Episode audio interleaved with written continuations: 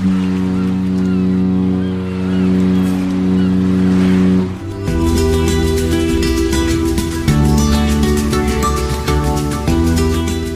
Tricks, der Kreuzfahrt-Podcast. Mit Jerome Brunel in Horb am Neckar und mit Franz Neumeier in München. Servus Franz. Hallo Jerome. Und wir haben heute einen Studiogast, darüber freue ich mich ganz besonders, ähm, und zwar Chris Marquardt. Hallo Chris. Hallihallo. Chris Marquardt ist Fotograf und ich muss jetzt erstmal kurz die Geschichte erzählen, wie es überhaupt dazu kam, dass Chris bei uns in den Podcast gekommen ist, weil es ist wirklich eine total verrückte Geschichte. Vor vielen Monaten habe ich hier Zeitung gelesen, in Schwarzwälder Boden. Da stand ein Artikel äh, über eine Frau Marquardt, die einen Podcast hier in Horb aufnimmt. Und ich dachte so bei mir, hey, cool, hier in Horb noch jemand, der podcastet. Und äh, dann habe ich mir das auch angehört. Deine Mutter hat, ist ja an Zöliakie erkrankt und macht darüber einen Podcast, ne? Genau. Und ähm, habe ich mir dann auch angehört und äh, war jetzt nicht so mein Thema, weil ich diese Krankheit nicht habe. Ähm, habe es dann irgendwann auch wieder vergessen und habe aber deine Mutter dann Monate später kennengelernt äh, im Rahmen der Arbeit mit Flüchtlingen und die erzählte mir dann ja äh, Zöliakie und so und dann habe ich sie gefragt, ja, äh, aber Sie machen jetzt nicht so einen Podcast, oder? Sie, doch, doch, genau. Und dann habe ich weiter gedacht, Mensch, Chris Marquardt, den Namen kenne ich aber irgendwoher. Und dann habe ich nochmal nachgedacht, der macht doch irgendwas mit Holger Klein und mit Happy Shooting. Und dann sagte, ja, genau, das ist mein Sohn. Und so sind wir zusammengekommen. Also ich habe ähm, Chris Marquardt eigentlich als Hörer gehört äh, beim Holger Klein in seinem Podcast und bei Happy Shooting und äh, ja, habe die Mutter kennengelernt. So klein ist die Welt manchmal. Ähm, ja. Chris, du machst, äh, wir haben jetzt im Vorgespräch festgestellt, du machst, äh, du hast feierst heute eigentlich ein Jubiläum am Tag der Aufzeichnung, ne? Äh, interessanterweise, ja, genau heute vor elf Jahren habe ich mit dem Podcast angefangen. Okay, war, war das Happy Shooting oder war das noch ein nee, anderer Podcast? Das war Tips from the Top Floor, das ist auch ein Podcast über das Thema Fotografie, aber auf Englisch. Ah, okay. Und damals war das Podcast-Thema in Deutschland noch gar keins. Mhm. Gab es hier einfach noch nicht und dann habe ich das erstmal über den Teich versucht und man ist ja, man ist ja räumlich etwas unabhängiger, wenn man podcastet. Und das hat ganz gut funktioniert und das war so der Einstieg in die Geschichte. Ja, den machst du immer noch, den Podcast, ne? Den mache ich seit elf Jahren wöchentlich, ja. Wie bist du überhaupt zum Thema Fotografie gekommen? Also wie hat das bei dir angefangen? Das fing an mit einer kleinen Knipse als Kind und dann eine etwas größere Knipse als Kind und dann mit einer Spiegelreflexkamera als Jugendlichen, also nicht digital, ne, so mit Film noch. Und dann lange Pause. Irgendwann war es nicht mehr so interessant und dann kam die digitale Zeit und ja, das hat sich einfach so, so autodidaktisch von klein an im Prinzip entwickelt, mit allem, was dazugehört, mit dem interessierten Studium von allen möglichen Materialien dazu und mit viel Experimentieren und selber Filme entwickeln und so weiter. Ja, und bin dabei geblieben. Mhm. Womit dann jetzt auch irgendwie schon so ein bisschen klar ist, über was wir heute reden wollen, ne? Übers Stricken? ich wollte gerade dazu kommen. Äh, wir haben vor ein paar Monaten, äh, Chris, ähm, eine Folge gemacht zum Thema Fotografie. Das war die Zeit, als ich mir mal wieder zum ersten Mal seit sehr langer Zeit wieder einen Fotoapparat gekauft habe, eine Spiegelreflex, eine Nikon D5200, also nichts Besonderes. Äh, und ich damals äh, mit dem Franz hin und her gemailt habe, was soll ich mir denn kaufen und was brauche ich denn, weil der Franz ja doch relativ viel fotografiert. Und wir haben daraus äh, damals eine Folge gemacht, nämlich zum Thema Fotografieren auf Kreuzfahrtschiffen. Du warst ja selber auch, Chris, auf Kreuzfahrtschiffen unterwegs und hast da Fotografie unterrichtet. Das heißt, du hast da durchaus Erfahrungen sammeln können. Ja, also das, äh, also zweimal genau muss ich sagen. Also jetzt nicht ganz so oft, aber äh, zweimal auf äh, verschiedenen großen Kreuzfahrtschiffen vom kleinen, äh, von der kleinen Fluss, äh, Flusskreuzfahrt über den Rhein bis äh, rund um die britischen Inseln auf einem etwas größeren, ich glaube so 1000, 2000 Leute da drauf ungefähr. Und das ähm, ja, der, der Grund, warum ich dort war, war dann weniger, um da die Schiffe zu fotografieren, sondern um einem Teil der Mitreisenden dann das Fotografieren beizubringen und denen auch ein bisschen beizustehen, wenn die äh, ja an den Landgängen mal was Schönes fotografieren wollten und nicht genau wussten, wie sie es jetzt anstellen sollen. Ist ja, diese Kameras haben ja immer so, so dieses Versprechen, du brauchst nur eine teure Kamera kaufen und dann kannst du tolle Bilder hm. machen und das, Je teurer die Kamera, ja. desto schwieriger ist es dann eigentlich.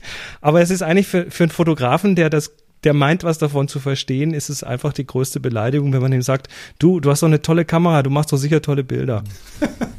Also die Kamera ist es halt nicht, sondern es, es ist halt der, der Fotograf hinter der Kamera, der die Kamera bedient.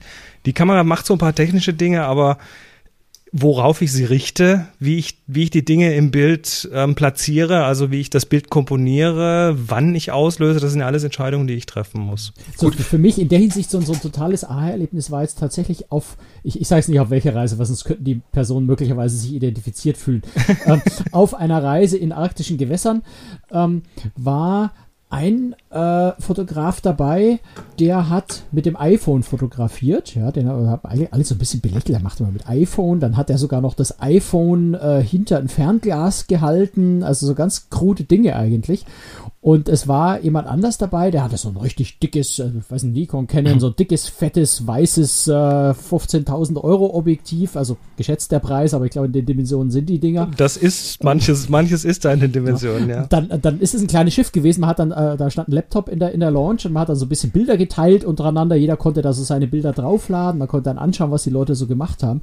Und am Ende war dann das Ergebnis, das, was der äh, mit seinem iPhone gemacht hat, waren, waren also mit Abstand die besseren Bilder wie das, was, mhm. was er mit seinem riesenteuren Objektiv abgeliefert ja, hat. Einfach, weil der eine wusste, was er tut und der andere hat einfach viel Geld investiert.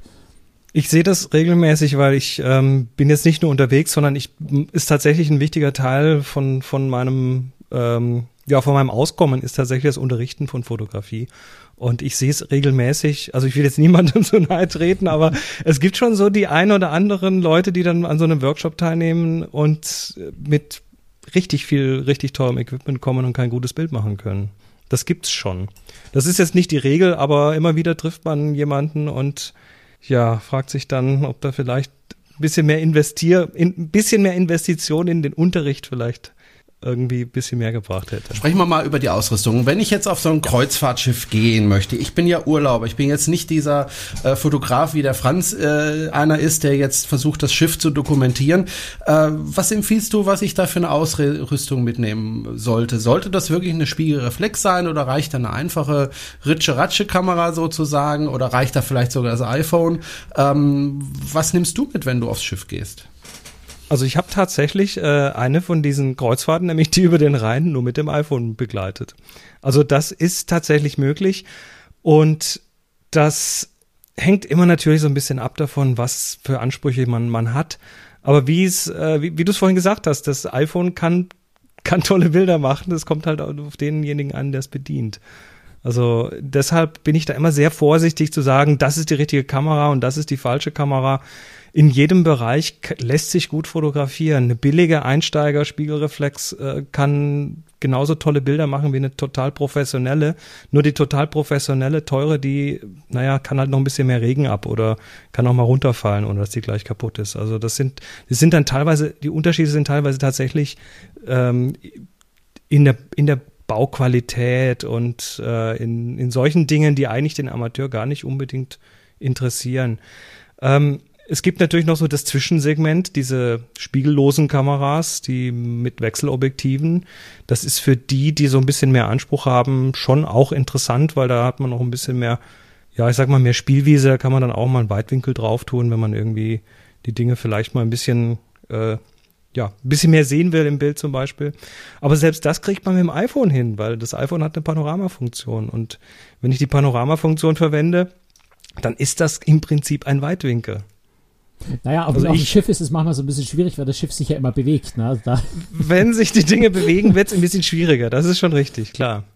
Ähm, ich, ich, glaube, auf, auf, dem Schiff ist vielleicht noch eine andere Sache ganz wichtig, das ist das Thema äh, Brennweiten. Ist, ist Zoom-Bereich äh, auch die Frage, ja. ne? Festbrennweite, Zoom, also diese Diskussion unter ja, also Fotografen. Also, ich glaube, Zoom hat sich so weit eingebürgert, dass man da nicht mehr groß diskutiert drüber, weil ich ja auf dem Schiff nicht die Möglichkeit habe, ähm, das eigentlich gute Zoom, nämlich die Füße zu benutzen, näher ranzugehen. Da ist meistens mhm. dann die Reling im Weg. Äh, da sollte ich dann auch nicht weitergehen.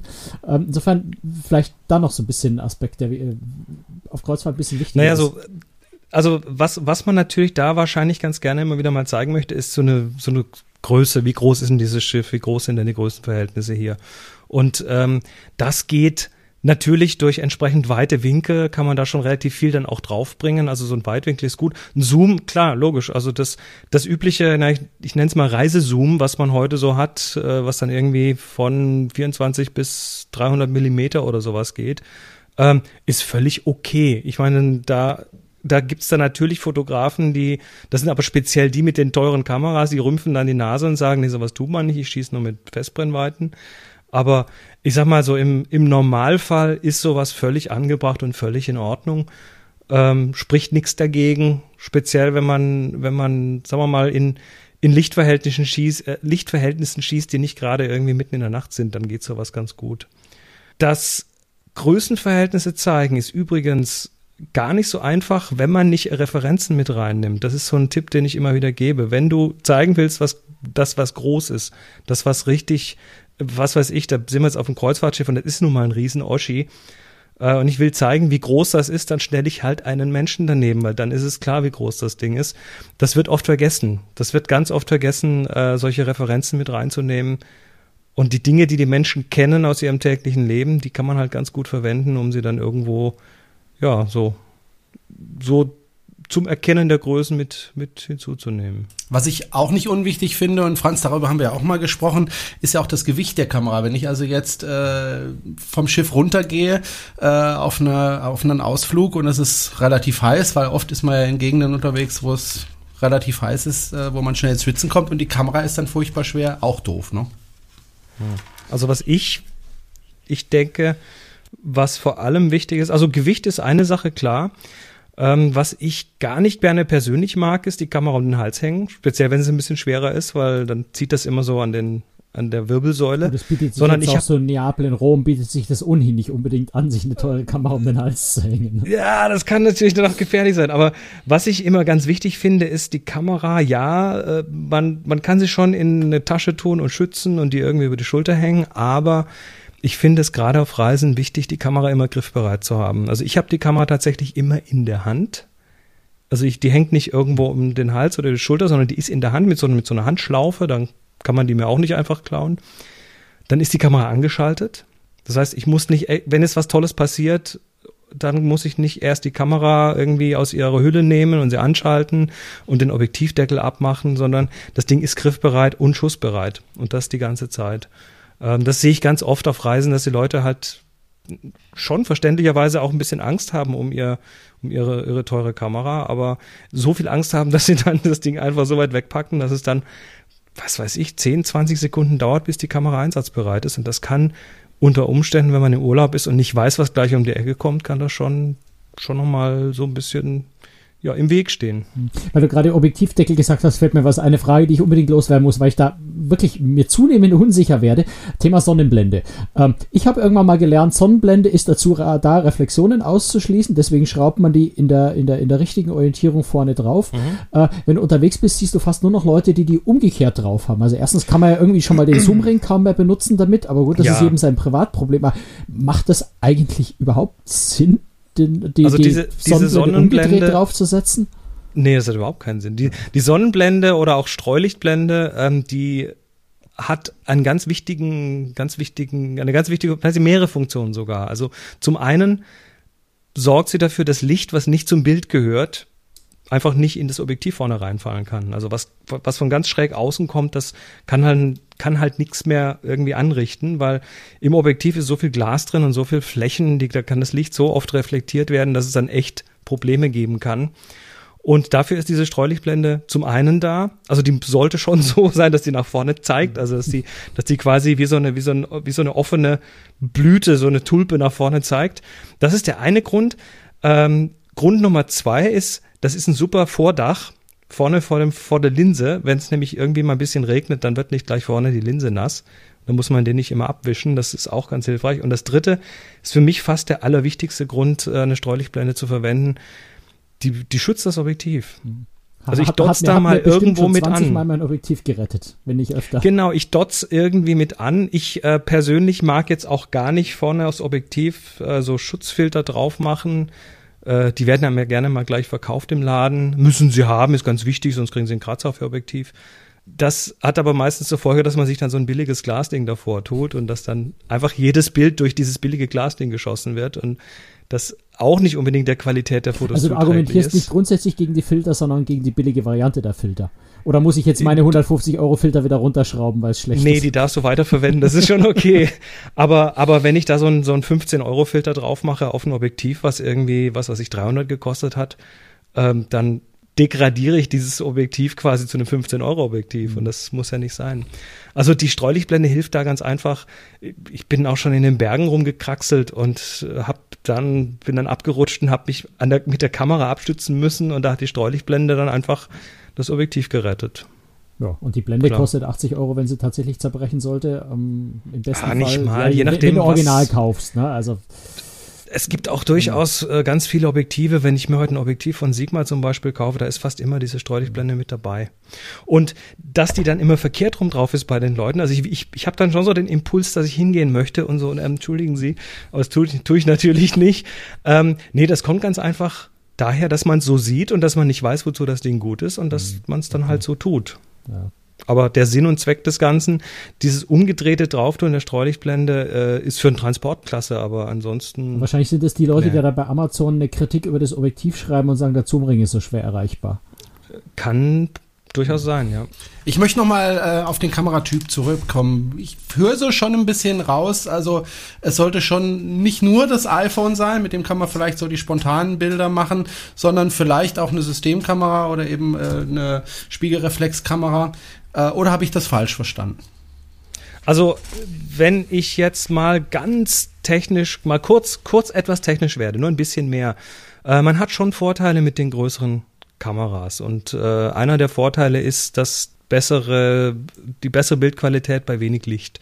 Also die Sensoren, und darum geht's eben, das, was früher der Film war, was heute eben der Sensor ist in der Kamera, ähm, je größer der ist, desto größer können die einzelnen Pixel sein. Und wenn Pixel groß sind, dann können die auch besser mit wenig Licht klarkommen. Dann rauschen die Bilder hinterher nicht so. Das ist so einer der Gründe, warum äh, manche Fotografen sagen, na ja, wenn ich schon irgendwie in, in der Dämmerung fotografieren muss oder im, in Innenräumen, die nicht toll beleuchtet sind, dann lieber mit einem großen Sensor. Ist heute aber nicht mehr ganz so ganz so schlimm der Unterschied, wie er früher mal war. Also wenn ich mir heute die Systemkameras, so diese diese Micro Four Thirds Kameras oder ähm, andere Systemkameras anschaue von Olympus, von ähm, Fuji und wie sie alle heißen, dann sind die da nicht mehr weit weg. Also das ist jetzt wäre jetzt für mich kein Grund mehr auf so eine zu verzichten. Was es natürlich auch tut, und das ist auch ein völlig legitimer Grund, sich so eine Kamera zu kaufen, ist, wenn man so ein bisschen Interesse an interessanter Technik hat, ne, dann kann man, hat man da auch mehr zu spielen als mit so einem iPhone, ganz klar. Mhm. Der Franz muss ja immer in Schiffen fotografieren. Muss er nicht, aber macht er. Äh, die Leute, halt die, Job, ne? ja, die Leute, die äh, äh, auf den Kreuzfahrtschiffen unterwegs sind, fotografieren ja auch innerhalb des Schiffes. Ähm, und da gibt es halt viele, viele Stellen, die dunkel sind. Also sei es das Theater, sei es äh, ein schönes Restaurant. Theater äh, ist so besonders weiter. kritisch, aber es ist insgesamt ja. die Beleuchtungssituation Situation ist genau. zum einen düster, zum anderen sind natürlich manchmal brutale Kontraste, wenn Tageslicht draußen, wenn die Sonne reinscheint, der Innenraum ist düster. Ähm. Äh, ist, ist das eine Umgebung, in der man überhaupt äh, richtig gute Bilder machen kann oder ist das immer ein Kompromiss, so eine Situation? Also ich sag mal so, von der Belichtung her, ja, die Kontraste sind manchmal hart. Übrigens natürlich auch im Theater, weil da sind die hellen Lichtquellen und dann äh, drumrum die Dunkelheit. Ähm, die Kameras haben da oftmals ein Problem, das automatisch gut zu belichten, weil die, die sehen dann sehr wenig Licht oder es ist sehr dunkel im Bild und dann versuchen die aufzureißen, dann machen die quasi ihre Empfindlichkeit hoch und eine längere Belichtungszeit und dann kommen hinterher so ja, graue Bilder raus, die verwackelt sind und alle auf der Bühne haben überbelichtete Gesichter. Das ist so ein ja. ganz typisches äh, Konzertding. Ähm, da kann man aber schon mit ganz einfachen Mitteln gegensteuern. Also auch zum Beispiel mit einem iPhone. Weil äh, das iPhone, das wissen viele nicht, äh, ich kann dem iPhone sagen, wo es seine Belichtung messen soll. Und wenn ich das nicht tue, dann könnte das durchaus irgendwo auf dem schwarzen Vorhang sein. Mhm. Und wenn ich auf dem Display an der Stelle drauf tippe, wo es hell ist im Bild, dann fährt das ganze iPhone so diese Belichtung runter. Sieht man dann auch am Display, wie alles so ein bisschen dunkler wird und sich auf diese hellen Punkte anpasst. Und damit kriegt man schon ganz ordentlich was hin. Also die Bilder sind dann durchaus. Kamera-Apps bei Android können das auch. Nur so am Rand. Äh, Android, Entschuldigung, ich will natürlich, es, ist, es gibt mehr als nur Apple, das ist schon richtig. Ähm, das geht dann auch mit, also mit vor allem manchen Systemkameras. Für den Preis eines iPhone 6S kriege ich schon eine verdammt gute Spielreflexkamera. Das ist richtig, auch das, äh, aber bloß mit der kannst du dann nicht irgendwie ähm, Angry. Birds spielen und so, ne? Das ist dann ein Problem. Ähm, nee, also es geht aber übrigens dann auch mit vielen Systemkameras. Die haben nämlich heute auch Touchscreens und dann kann man auch da, wo man scharf stellen möchte und belichten möchte, hintippen auf dem Display. Also das funktioniert schon relativ gut und das sollte man auch tun. Also man sollte der Kamera so ein bisschen helfen, weil die weiß ja jetzt nicht unbedingt, was ich als Fotograf jetzt genau möchte, sondern die rät halt so ein bisschen rum und das Ratespiel, das geht halt manchmal daneben oder geht sogar sehr oft daneben. Und wenn ich jetzt der Kamera so ein bisschen helfe und sage, du guck mal, das hier ist im Bild wichtig und da tippe ich dann hin, dann äh, wären meine Bilder schon mal besser. Aber es gibt noch einen ganz anderen Tipp und der hat gar nichts mit der Technik zu tun und das ist einfach das Thema Bildkomposition. Also was was packe ich wie wo ins Bild rein? Weil ich entscheide ja immer, was ich zeige. Ich entscheide ja, was ich weglasse und was ich reinnehme und ähm, es hat sich herausgestellt, es gibt es gibt so ein paar Arten von Bildkompositionen, die funktionieren einfach immer gut. Die sehen toll aus und das sind ganz oft Kompositionen, wo es unglaublich klar ist, worum es geht. Also wo, wo ein, sagen wir mal, so ein Hauptdarsteller drin ist. Ein Ding, was, was, was so ganz wichtig ist und der Rest äh, entweder weggelassen wird oder dann eben so weit im Hintergrund ist, dass er nicht mehr stört. Was nämlich ganz oft passiert ist, wir haben zu viele Sachen im Bild. Und wenn wir zu viele Sachen im Bild haben, dann, dann entsteht da so eine Konkurrenzsituation. Dann sagen ganz viele Dinge im Bild, sagen, ich bin wichtig, ich bin wichtig. Und der Betrachter, der sieht hinterher einen Schnappschuss, wo ganz viele Sachen, da ist dann einfach Unordnung im Bild. Das ist wie so ein, so ein unordentlicher Schreibtisch. Wenn da zu viel rumliegt, dann, ähm, ich gucke mir gerade meinen an, der ist nicht besonders aufgeräumt. gut, das sieht die Dann- Kamera, über die wir uns Die Kamera zeigt in die andere das nicht- Richtung. nicht zeigt, ne? Aber das ist tatsächlich so. Ähm, die ordentliche Bilder, also aufgeräumte Bilder, wo, wo wir, wo- man sagt, okay, da ist jetzt im Hintergrund zum, ich sag mal so, da, da Person im Bild und im Hintergrund wächst der Person ein Schornstein von einem Schiff aus dem Kopf. Das sieht nicht schön aus. Da ist dann irgendwas im Hintergrund, was stört. Also was tue ich? Ich, ich gehe mal einen Schritt nach rechts und schaue halt zu, dass äh, der Schornstein nicht genau hinter der Person ist und plötzlich funktioniert das Bild besser. Also es gibt so ganz einfache äh, Methoden und die zwei wichtigsten finde ich tatsächlich einmal den Hintergrund immer checken. Also bevor ich abdrücke, schaue ich immer, was passiert eigentlich im Hintergrund, hinter meinem, ähm, hinter meinem Hauptdarsteller. Ist da irgendwas, was stört? Ist da was, was komisch durch, ja, durchschneidet oder, ähm, oder passt das? Ist das in irgendeiner Form harmonisch? Und wenn nicht, dann versuche ich mal so ein bisschen mich zu bewegen. Also das ist der erste ganz wichtige Tipp. Und der zweite ist, den Rand vom Bild kurz vorm Abdrücken nochmal äh, so, so absuchen. Einmal so, einmal im Viereck quasi mit dem Blick. Weil es passiert ganz oft, dass irgendwas ins Bild reinragt, was man gar nicht wahrnimmt. Weil man konzentriert sich dann so auf, was weiß ich, seine, seine Frau oder sein, oder was man halt so gerade fotografiert und merkt dann gar nicht, dass da links irgendwie der Ellenbogen von jemandem reinschaut oder was weiß ich, was, was anderes komisches, was da einfach nicht hingehört. Also so ein bisschen wie dieses berühmte Experiment stört. mit den Basketballspielern, wo ein Affe irgendwie durchläuft und die Basketballspieler kriegen nicht mit, dass ein Affe bei ihnen vorbeiläuft.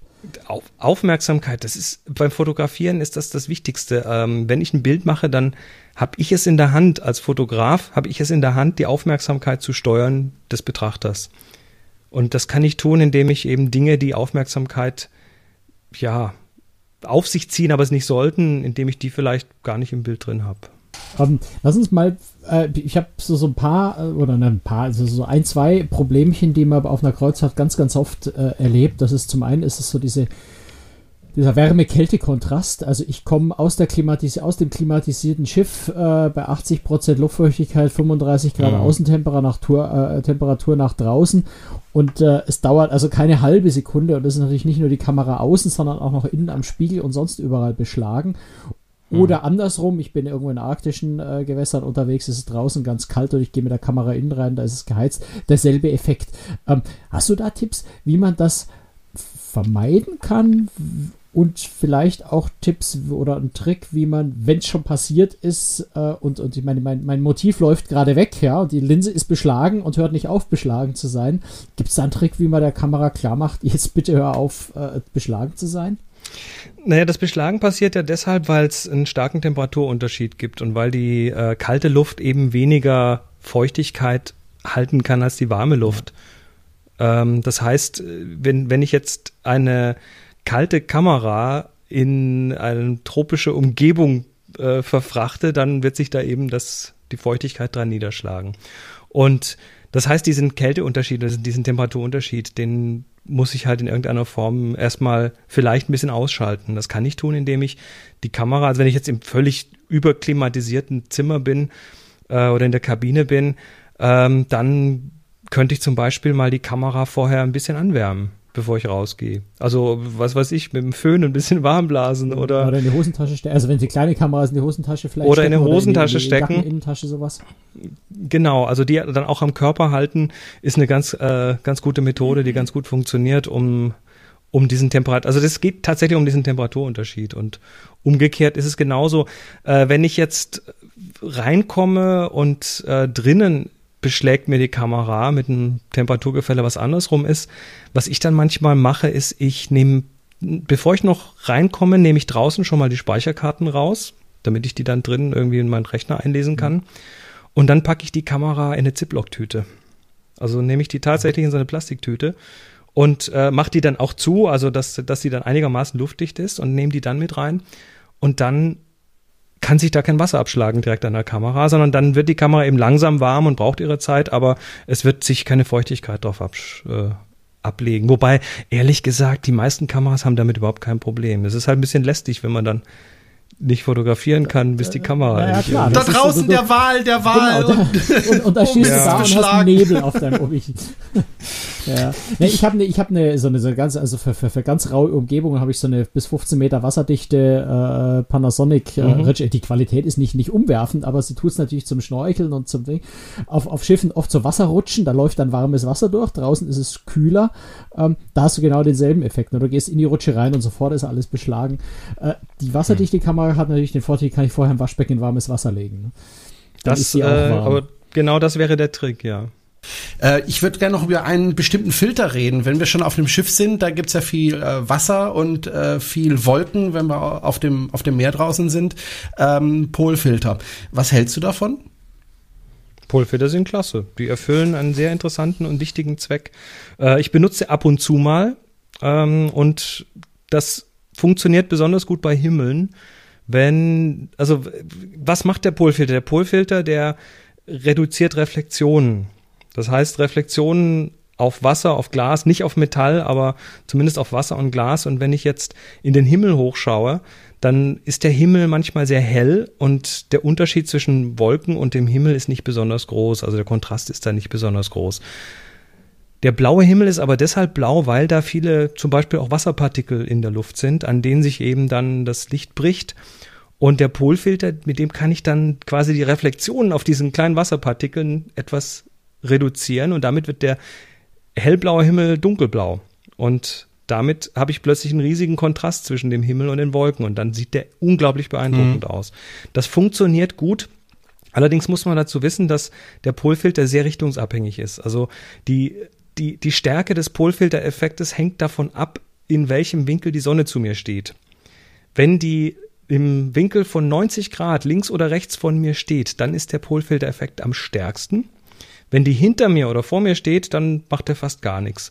Und äh, dann gehört noch dazu, beim, der Polfilter ist drehbar. Das heißt, ich kann den vorne auf dem Objektiv quasi um 100, 100 um 360 Grad drehen und der Effekt ist winkelabhängig. Das heißt, äh, nicht nur die Sonne, wie sie zu mir steht, sondern auch, wie ich den drehe. Das heißt, erstmal muss ich schauen, okay, wo steht die Sonne? Und dann schaue ich durch, die Kamera durch und dann drehe ich noch am Polfilter, bis der den maximalen Effekt hat. Also man muss das schon, man muss sich schon mit beschäftigen. Den nur so drauf tun, das reicht nicht aus. Und jetzt kommt aber das Problem mit dem Polfilter. Der Polfilter, da der so richtungsabhängig ist, also auch was diesen Sonnenstand angeht, wenn ich ein sehr starkes Weitwinkelobjektiv habe, dann habe ich einen sehr großen Bereich, den ich sehe, also einen sehr großen Blickwinkel der Kamera. Und als Resultat äh, habe ich dann, wenn ich mit dem Polfilter fotografiere, oftmals so einen dunklen Teil vom Himmel, der dann nach rechts und links immer heller wird zum Beispiel. Und da kann ich nichts gegen tun, weil so funktioniert halt nur mein Polfilter. Das heißt, der ist tatsächlich dann gut, wenn ich nicht extrem weitwinklig arbeite, wenn ich weiß, wo die Sonne steht und wenn das auch mit meiner gewünschten Bildkomposition zusammenpasst und wenn ich dann noch äh, ja die Lust habe, mich mit dem Ding zu beschäftigen. Also es gehört schon ein bisschen was dazu. Den einfach drauf tun, das, damit ist es leider nicht getan. Jetzt bin ich mal ganz ketzerische Sache, fotografiere ich doch einfach im RAW-Format und löse das Problem hinterher am PC. Äh, du wirst lachen, das tue ich auch manchmal. also das Problem lösen ist dann, ist dann tatsächlich am Rechner möglich, indem man dann sagt, okay, der Kontrast zwischen Blau und Weiß im Himmel, äh, den erhöhe ich, indem ich halt dann ganz selektiv das Blau ein bisschen dunkler mache und damit den Kontrast äh, hochziehe. Äh, Nochmal zum Polfilter. Muss das ein teurer Filter sein oder tut's da auch ein günstigerer? Das ist das gleiche Filter- wahrscheinlich wie mit dem anderen, ne? Naja, Filter generell äh, sollten generell nicht zu billig sein. Ich habe, ich, ich bekomme zu Weihnachten regelmäßig von meinen Hörern äh, Mails mit Fotos im Anhang und zwar Fotos von Christbäumen. Das kommt regelmäßig vor und dann sagen die, du guck mal, ich habe hier ein ganz komisches Phänomen. Ich habe hier irgendwie äh, so lauter kleine Geisterlichter neben den normalen Lichtern am Christbaum. Dann sage ich, du nimm doch mal den Filter vom Objektiv runter. Was passiert? Die haben vorne einen Schutzfilter drauf. Und jetzt fällt quasi das Licht von diesen, von diesen Licht, äh, das Licht von den kleinen Kerzen fällt dann quasi durch den Filter auf die Frontlinse. Ein Teil davon wird wieder wegreflektiert, fällt also von innen jetzt gegen den Filter und wird wieder nach innen reflektiert. Und so entstehen dann einfach, weil diese Linse gebogen ist, entstehen dann einfach nochmal zusätzliche Lichter, so Geisterlichter. Und dem lässt sich natürlich ein bisschen entgegentreten, indem man einen etwas teureren Filter nimmt, der dann eben einfach oder mehrfach vergütet ist. Und dieses Vergüten bedeut, bedeutet nichts anderes, als dass er entspiegelt ist. Das ist so, wie wenn ich heute eine entspiegelte Brille kaufe. Dann äh, reflektiert sich das Licht einfach nicht so stark dran und dann kann man solche, solche Geisterlichter so ein bisschen vermeiden. Also nicht zu billig, bitte. Die dürfen schon was kosten. Und müssen leider auch was, gerade Polfilter sind Müssen was teuer. kosten, ja. Ja, also ich habe ich hab, äh, Polfilter, beziehungsweise ich habe einen Polfilter, der so groß ist, dass er alle meine Objektive abdecken kann. Und dann habe ich ähm, solche sogenannten, noch wie heißen die denn? Also im Englischen heißen sie Step-Down-Ringe. Das sind dann so, so Gewindeadapter, die dann quasi auf der einen Seite an den Polfilter ranpassen und auf der anderen Seite an das entsprechende Objektiv. Ah, okay, das heißt, du schraubst also dann auch einen Riesenpolfilter an ein viel kleineres Objektiv. Ja, oh ja, das sind, also das größte Objektiv, was ich habe, hat einen Durchmesser von 77 Millimetern und das kleinste, was ich habe, hat, glaube ich, 58 oder so. Also so ganz extrem ist es nicht. Also es schaut da nicht so aus wie so eine Faschingsbrille. Nee, das nicht, das nicht. Der Franz hat es ja schon angesprochen, äh, nach dem Fotografieren kommt ja oft die Nachbearbeitung. Früher war es ja so, als wir noch alle auf diesen 36 Fotofilmen äh, fotografiert haben, man ist dann halt zum Fotohändler gegangen, hat sich die Fotos geholt und hat dann halt gehofft, dass es einigermaßen gut ist. Äh, heute kann man ja unheimlich viel machen. Äh, ich arbeite zum Beispiel sehr viel mit Lightroom. Ist das auch ein Programm, mit dem du arbeitest oder gibt es Ja. da auch besseres oder anderes? Nee, also die meisten Profis heute, würde ich mal behaupten, arbeiten mit Lightroom. Ähm, das ist von Adobe und ist, ja, hat sich so ein bisschen als, als Standard rausgestellt. Jetzt- werden wahrscheinlich ein paar Leute Mail schicken und sagen, nee, Moment, aber äh, Capture One ist auch toll und es gibt noch eine ganze Menge Also andere. ich, ich nutze immer DxO. ähm, mich- DxO-Optik was mir ist genauso gut gefällt. klasse. Ja, also was, was, was Lightroom tut, was viele andere nicht tun, ist, dass es eben noch eine komplette Datenbank dahinter hat. Das heißt, äh, ich kann hinterher meine Bilder nicht nur nach Datei und Ordner finden und Dateinamen, sondern ich kann auch noch suchen nach Schlüsselworten, nach Objektiven, mit denen ich fotografiert habe, nach allen möglichen Metadaten, die da noch irgendwie mit drinstehen. Und ähm, das ist, wenn man da mal irgendwie so 10, 15 Jahre Fotos in so einem Programm drin hat, ist es schon hilfreich, wenn man sich nicht mehr erinnern muss, in welchem Jahr man das jetzt genau auf welchem Schiff geschossen hat und, äh, und so weiter. ja. Das ist eine Herausforderung und aber äh, das muss jetzt nicht unbedingt sein. Also es gibt ja mittlerweile äh, ganz viele Software auf verschiedenen Plattformen. Also wer jetzt einen Mac hat, der hat jetzt mittlerweile Apple Fotos. Das wird auch immer besser. Also damit kann man auch schon mal ganz gut arbeiten. Ähm, äh, was gibt's denn noch so? Nee, also ich sag mal so, das, das sind so die, die, die, die, ja, die Flaggschiffe, aber man kriegt auch mit der Kamera meistens irgendwas mit, mit dem man erstmal arbeiten kann.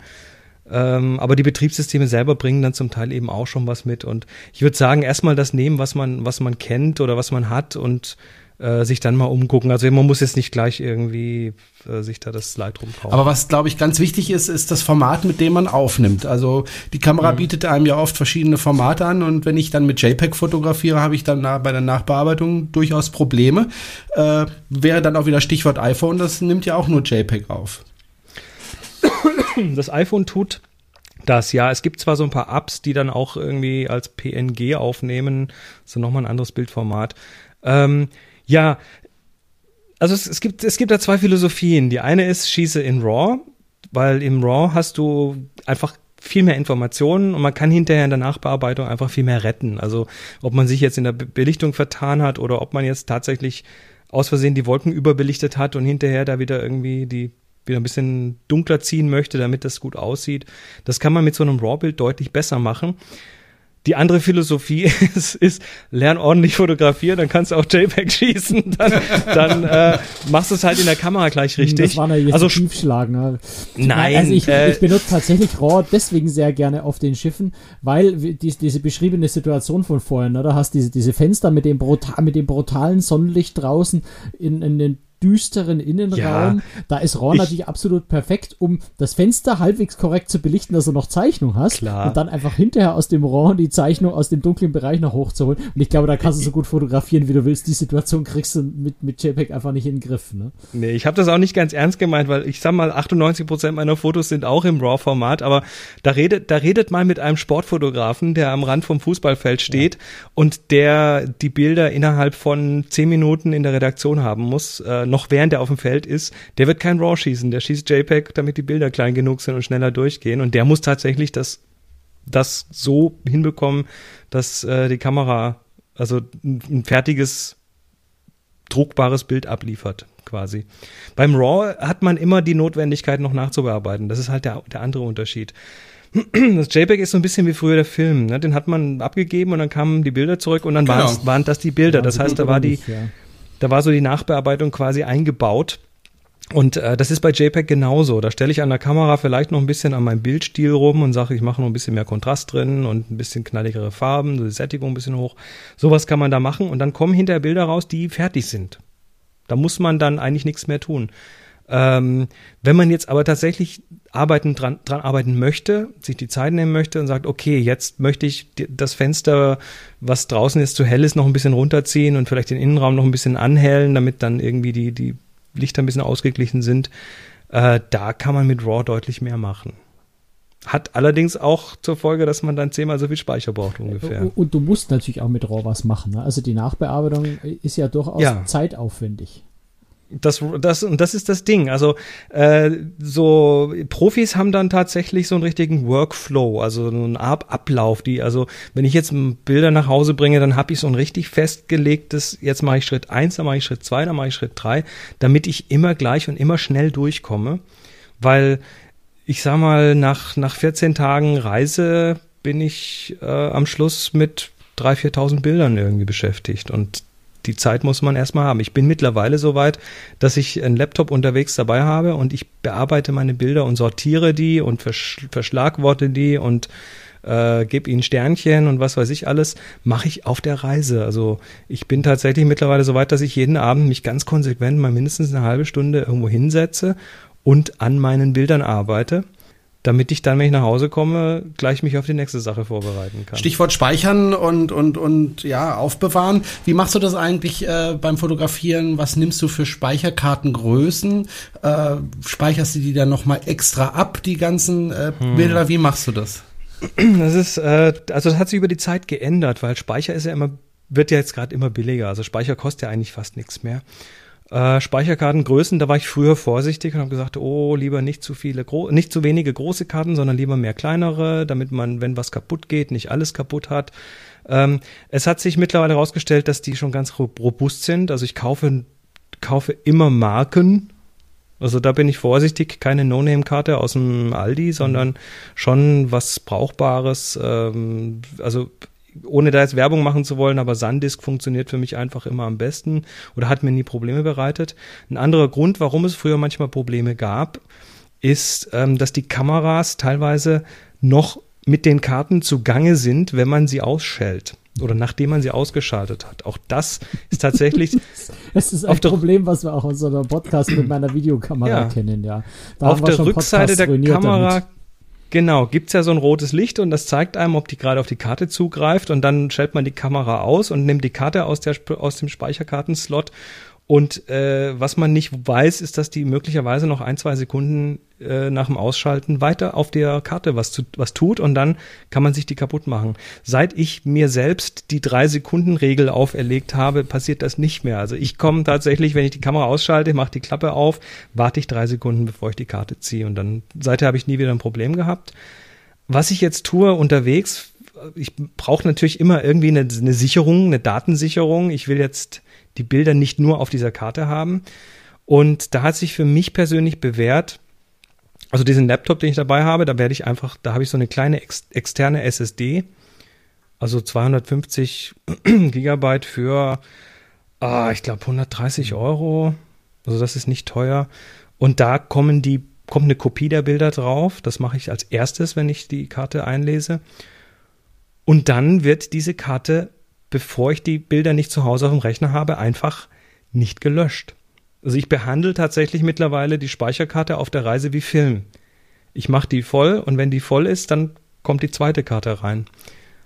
Weil die kosten nicht mehr viel. Und auf die Weise habe ich dann zumindest die Daten einmal gesichert auf dieser kleinen externen Platte und ich habe sie noch mal auf der Karte selber und die zwei, die trage ich dann auch üblicherweise nicht im gleichen Gepäckstück spazieren. Also da sind dann die Karten von der Kamera, sind dann irgendwo so einem, so einem kleinen Kamerarucksack, den ich habe. Und die kleine SSD, die ist tatsächlich nur Scheckkarten groß, die ist in der Hosentasche. Für den Fall, dass mir jemand den Kamerarucksack klaut. Oder für den Fall, dass mir jemand in die Hosentasche greift, dann habe ich auf jeden Fall noch irgendwo eine Kopie von den Bildern übrig. Ja. Lass uns, lass uns so ein kleines bisschen zum Thema Kreuzfahrt zurückkommen. Wir schweifen gerade unglaublich weit ab in, in, in Themen, die natürlich wahnsinnig spannend sind, aber die jetzt wenig Kreuzfahrtbezug haben. Ein Thema, was einem auf dem Schiff immer wieder quält, also vor allem mit Spiegelreflexkameras natürlich, also mit Wechselobjektiven, ähm, ist salzige Luft ähm, mhm. die gern mal Flecken auf Sensoren hinterlässt, die man auch mit der normalen Sensorreinigung nicht wegkriegt. Ähm, das ist das Thema Staub durch die Klimaanlagen. Da entsteht, entsteht einfach sehr, sehr viel Staub, also gerade auf den großen Kreuzfahrtschiffen sehr, sehr viel Staub durch die Klimaanlagen.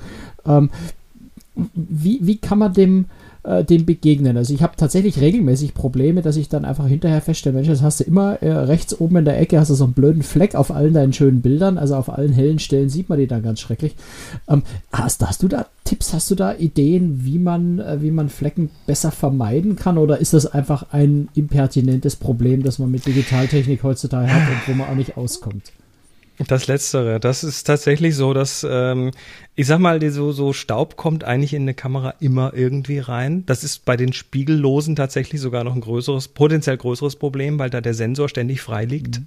Weil darüber das Bild äh, auch auf im Preview gezeigt wird. Bei den Spiegelreflexkameras ist da nochmal dieser Shutter davor, dieser Verschluss davor. Das ist aber auch recht einfach zu erklären. Ne? Du hast da so ein Zoom-Objektiv und wenn du da immer rein und raus zoomst, dann ist ja wie eine Luftpumpe. Also da muss ja mhm. irgendwie die Luft, die, die, also die, die, diese Staubpartikel sind. habe ich mir jetzt ein Zoom-Objektiv noch nicht vorgestellt, aber du hast natürlich recht. Ab jetzt schon. Du hast absolut recht.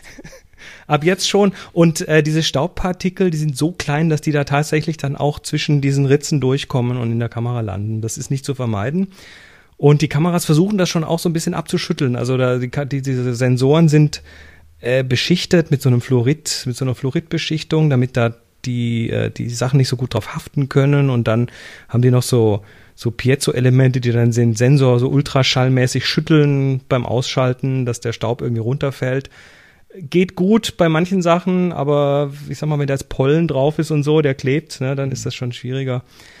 Ich mache das mittlerweile so. Also ich habe das, ich habe mich da lange mit beschäftigt, aber ich mache das mittlerweile so. Wenn ich irgendwo einen Fleck hab, dann stört er eigentlich nur, wenn er im Himmel ist, mhm. im Bild. Also wenn er auf, auf der unteren Hälfte vom Bild ist, dann ist das fast nie ein Problem. Dann nehme ich die gar nicht mehr wahr. Wenn es oben im Himmel ist, dann weiß ich, okay, jetzt musst du halt wegstempeln. Und dann ist das halt äh, mit dem Stempelwerkzeug ein Klick an der Stelle. Wenn ich sowas wie Lightroom benutze, was äh, dann auch die Möglichkeit hat, solche Bearbeitungen von einem Bild auf andere zu übertragen, kann ich das tatsächlich, wenn ich eine Serie von 50 Bildern habe, die irgendwo äh, ähnlich geschehen sind, dann kann ich das tatsächlich auf einem Bild wegstempeln und diesen Stempel dann quasi auf die anderen Bilder rüber kopieren. Dann geht das relativ schnell. Und wenn es dann zu schmerzhaft wird, wenn es dann zu lange, äh, zu sehr nervt, dann gehe ich zum Händler und drücke dem die Kamera in die Hand und sag hier einmal Sensor reinigen bitte. Also du und wenn das der, selber. ich mach, mach das schon mal, aber wenn ich da jetzt einen Händler habe, dann hat der die Verantwortung, dann sollte das ruhig machen. Ähm, außerdem, ich sag mal, der Händler, bei dem man die Kamera gekauft hat, was natürlich jetzt wieder dafür spricht, vielleicht auch mal lokal zu kaufen und nicht immer alles über Amazon zu bestellen. Ähm, der Händler, bei dem man die gekauft hat, äh, die Kamera, der wird das auch liebend gerne ohne Entgelt machen.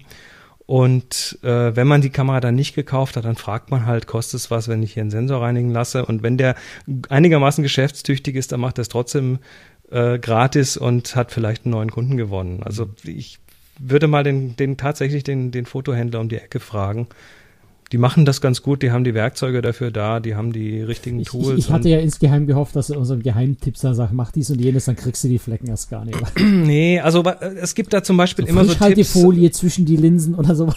Nee, nee, nee. Es gibt das, es, also was ich, was ich dabei habe, ist tatsächlich so einen kleinen Blasebalg, so ein, so ein Gummiblower mit so einer, mit so einer Tülle dran und dann blase ich auch schon mal die Kamera ein bisschen aus, wenn ich jetzt in der Wüste irgendwo unterwegs war zum Beispiel. Das tue ich schon. Ähm, aber was zum Beispiel überhaupt nichts bringt, das hört man immer wieder so beim Objektivwechsel, dass man unbedingt die Kamera umdrehen muss, damit das Loch der Kamera das offene nach unten zeigt, dass da kein Staub reinfällt. Das interessiert den Staub überhaupt nicht. Die Schwerkraft ist dem Staub egal, der, der schwebt quasi in der Luft.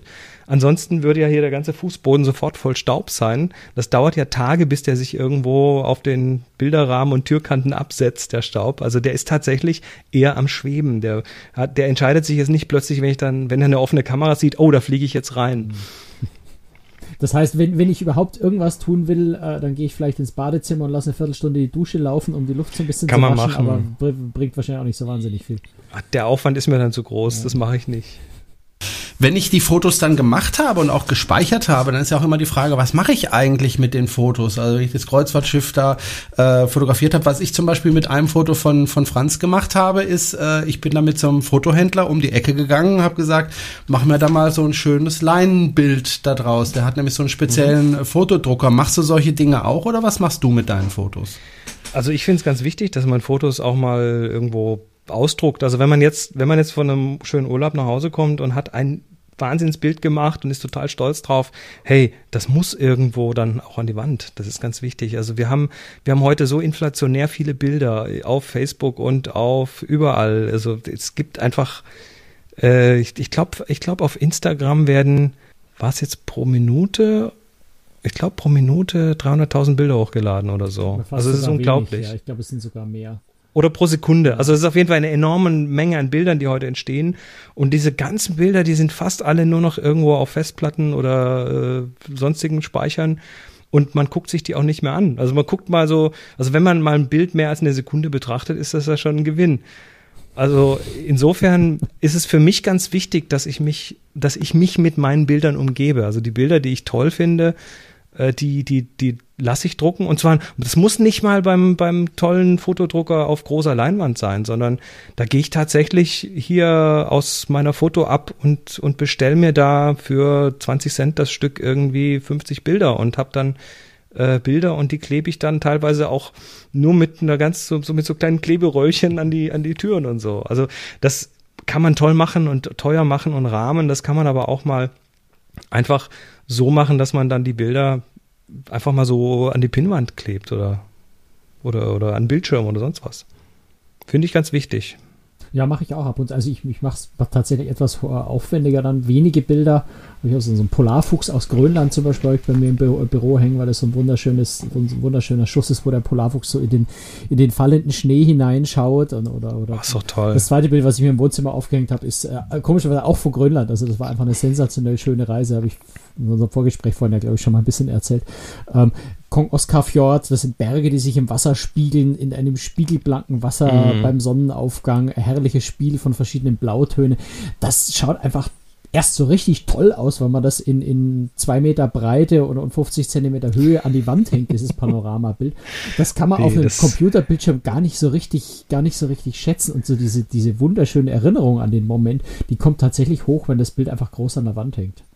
Das ist richtig. Und Gott sei Dank gibt es da heute auch ganz viele Optionen. Also das muss jetzt nicht die Leinwand sein. Das gibt auch tolle Fotopapiere. Es gibt Acrylplatten, auf die man drucken lassen kann. Es gibt Aluplatten. Äh, es gibt, was weiß ich, äh, es gibt mittlerweile sogar Anbieter, die direkt direkt auf Glas drucken, hinter Glas drucken. Das heißt, man hat dann äh, enormste Kontraste, die man sich da an die Wand hängen kann, die toll aussehen mit, mit tollen Farben. Also da da lohnt sich auf jeden Fall mal so ein bisschen zumindest was zu tun, weil das sind dann die Bilder, die haben dann auch plötzlich ganz anderen Wert. So ein Bild auf einer, das, das tollste Bild auf der Speicherkarte kommt im gefühlten Wert nicht an das äh, kleinste ausgedruckte Bild ran. Ich halte fest äh, aus dieser jetzt knappen Stunde, es kommt gar nicht mal so unbedingt auf diese Ausrüstung an, äh, sondern es kommt vor allem auf den Fotografen hinter der Kamera an. Jetzt äh, frage ich mich natürlich, okay, äh, wie werde ich denn ein guter Fotograf? Äh, man kann natürlich zum Beispiel einen Kurs bei dir besuchen. Äh, Gibt es noch andere Möglichkeiten? Also erstmal viel Fotos angucken. Das ist, glaube ich, ganz, ganz wichtig. Mal sich tatsächlich umschauen und Fotos, die einem gefallen. Äh, das mache ich immer, wenn ich ein Foto sehe, das mir gefällt, dann versuche ich da mal rauszufinden, Moment, was hat denn, was hat denn der Mensch damit, äh, was hat denn der gemacht? Also, wo ist das Licht? Wie ist die Kamera? Was ist denn im Bild? Was hat er denn weggelassen? Also, ich versuche die so ein bisschen zu analysieren und je mehr ich mir Gedanken darüber mache, wie andere Bilder funktionieren, desto mehr lerne ich ja dann selber auch dabei. Also, wir machen das auf unseren Workshops immer, Kritik-Sessions. Jeder darf mal ein Bild zeigen und dann dürfen die anderen das mal zerpflücken. Und äh, das ist das ist erst erschreckend, aber dann lernt man doch enorm viel dabei, wenn man selber auch mal andere Bilder so ein bisschen zerpflückt. Aber jetzt mach trotzdem noch einen kurzen Satz Werbung. Du hast, glaube ich, im Juni planst du eine, eine, äh, eine Reise äh, nach, weiß nicht mal, Grönland oder Svalbard war es. Äh, das hat ja einen sehr, sehr direkten Kreuzfahrtbezug, deswegen darfst du jetzt hier auch nochmal schnell Werbung für den Workshop machen. ich, ich würde ja am liebsten selber mitfahren, ja, aber bin da schon Also ich mache im August, im August gibt's äh, eine, eine, tatsächlich eine, eine Fotoreise nach Grönland auf dem Schiff. Ähm, und nächstes Jahr nach Svalbard im Mai. Da ist, äh, sind tatsächlich auch noch zwei, drei Plätze frei. Also wer da, wer da mal mehr wissen möchte, es gibt äh, eine Adresse, vielleicht könnt ihr die noch verlinken, discoverthetopfloor.com. Das ist so das Hauptquartier, wo man die ganzen Sachen findet. Und ja, nächstes Jahr geht's auch wieder an Baikalsee, aber nicht auf dem Schiff, sondern auf dem Eis. Oh, auch sehr spannend. Das, das ist auch schön. Ja. Eis, Eis ist sowieso ja. immer fantastisch zu fotografieren. Eis ist eines meiner liebsten Motive. Äh, liebsten Motive. Sehr vielfältig. Und ja. wer Chris Marquardt regelmäßig hören möchte, Happy Shooting ist da das Stichwort. Das machst du, glaube ich, gar nicht ganz alleine, gell? Das mache ich mit dem Boris Nienke mhm. zusammen äh, seit zehn Jahren. Das ist ein wöchentlicher Fotopodcast auf Deutsch. Und wir reden einmal die Woche äh, über alles, was Neues in der Fotografie und was interessant ist. Und ähm, beantworten Fragen aus der Hörerschaft und versuchen interessante Dinge auszugraben, die uns die uns persönlich interessieren. Was ich auch sehr interessant äh, finde, das ist allerdings nicht regelmäßig, da muss man ein bisschen suchen, äh, ist der Podcast Vrind mit Holger Klein. Äh, ich finde es deswegen so interessant, weil der Holger Klein ja so auch so wie ich so ein bisschen so ein Hobbyfotograf ist, eher und dann auch dementsprechend die Fragen an dich stellt, finde ich auch sehr interessant. Wer das hören will, ähm, der Podcast heißt Vrind. Da ist äh, Chris Marquardt regelmäßig eigentlich schon äh, zu Gast. Da warst du schon öfter zu Gast. Ja, also so ungefähr einmal im Monat mhm. machen wir da was. Genau, äh, auch sehr hörenswert. Äh, Chris, äh, herzlichen Dank, dass du dir Zeit genommen hast, äh, bei uns vorbeizuschauen. Und äh, vielleicht mal in ein paar Monaten können wir mal wieder, wenn wir ein paar Fragen zusammen haben, nochmal miteinander sprechen. Ich fand es hochinteressant, äh, nicht nur weil mich Fotografie an sich interessiert, äh, sondern weil ich das auch im Zusammenhang mit der Kreuzfahrt sehr interessant finde, weil das ja dann doch nochmal das ein oder andere Problem gibt, über das wir ja heute gesprochen haben, dunkle Stellen und die Weiten des Meeres und was da so alles ist.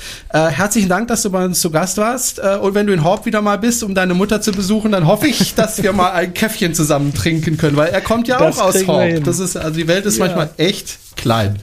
Ja, ich hoffe, ja, dass wir uns Dank. vielleicht irgendwo mal auf dem Schiff treffen, wo du, wo du deine Workshops das gibst. Ich bin auch jobmäßig unterwegs, da trinken wir mal ein Bier zusammen. Das kriegen wir hin. Also viel, vielen Dank, dass ihr mir hier ein bisschen Raum gegeben habt. Finde ich toll. Sehr gerne. Und äh, viel Erfolg weiterhin. Ja, hat total Spaß gemacht. Danke. Und wir haben auch tatsächlich mal eine Folge äh, produziert, die viel, viel, viel, viel, viel länger ist als sonst unsere Folgen, nämlich fast doppelt so lang. Ähm, Wie konnte das passieren? Die Erfahrung zeigt auch irgendwie, dass Fotothemen tatsächlich immer, immer sehr, sehr beliebt sind bei unseren Hörern, bei den Lesern von großtricks.de. Äh, ja, weil jeder hat eigentlich eine Kamera dabei und, und wenn man ehrlich ist, die meisten sind so ein bisschen unzufrieden mit den Ergebnissen, die sie hinterher haben. Und da helfen solche Tipps, glaube ich, einfach ganz enorm, wenn man sich immer wieder mal so ein bisschen damit beschäftigt. Also und Chris, herzlichen Dank. wenn du viele Fotos sehen willst, dann gehst du auch auf cruistricks.de. Wenn du Fotos von Kreuzfahrtschiffen sehen möchtest, da kriegst viele, du ja. tausende von Fotos. Kannst du uns ja dann nächstes ja. Mal sagen, wie du die findest, die glaub, Fotos glaub, von Franz. Insgesamt bin ich so bei 18.000 Bildern, die inzwischen online sind. Also Ach du meine Güte. Ich habe ein paar davon gesehen. Die waren super. Ah, hast du gehört, Franz? Die waren super. Ja, ging runter wie Öl gerade, ja. Das war's für heute. Vielen Dank, Chris Marquardt. Tschüss, Franz Neumeier in München. Ich bin Jerome Brunel. Tschüss. Servus. Tschüss.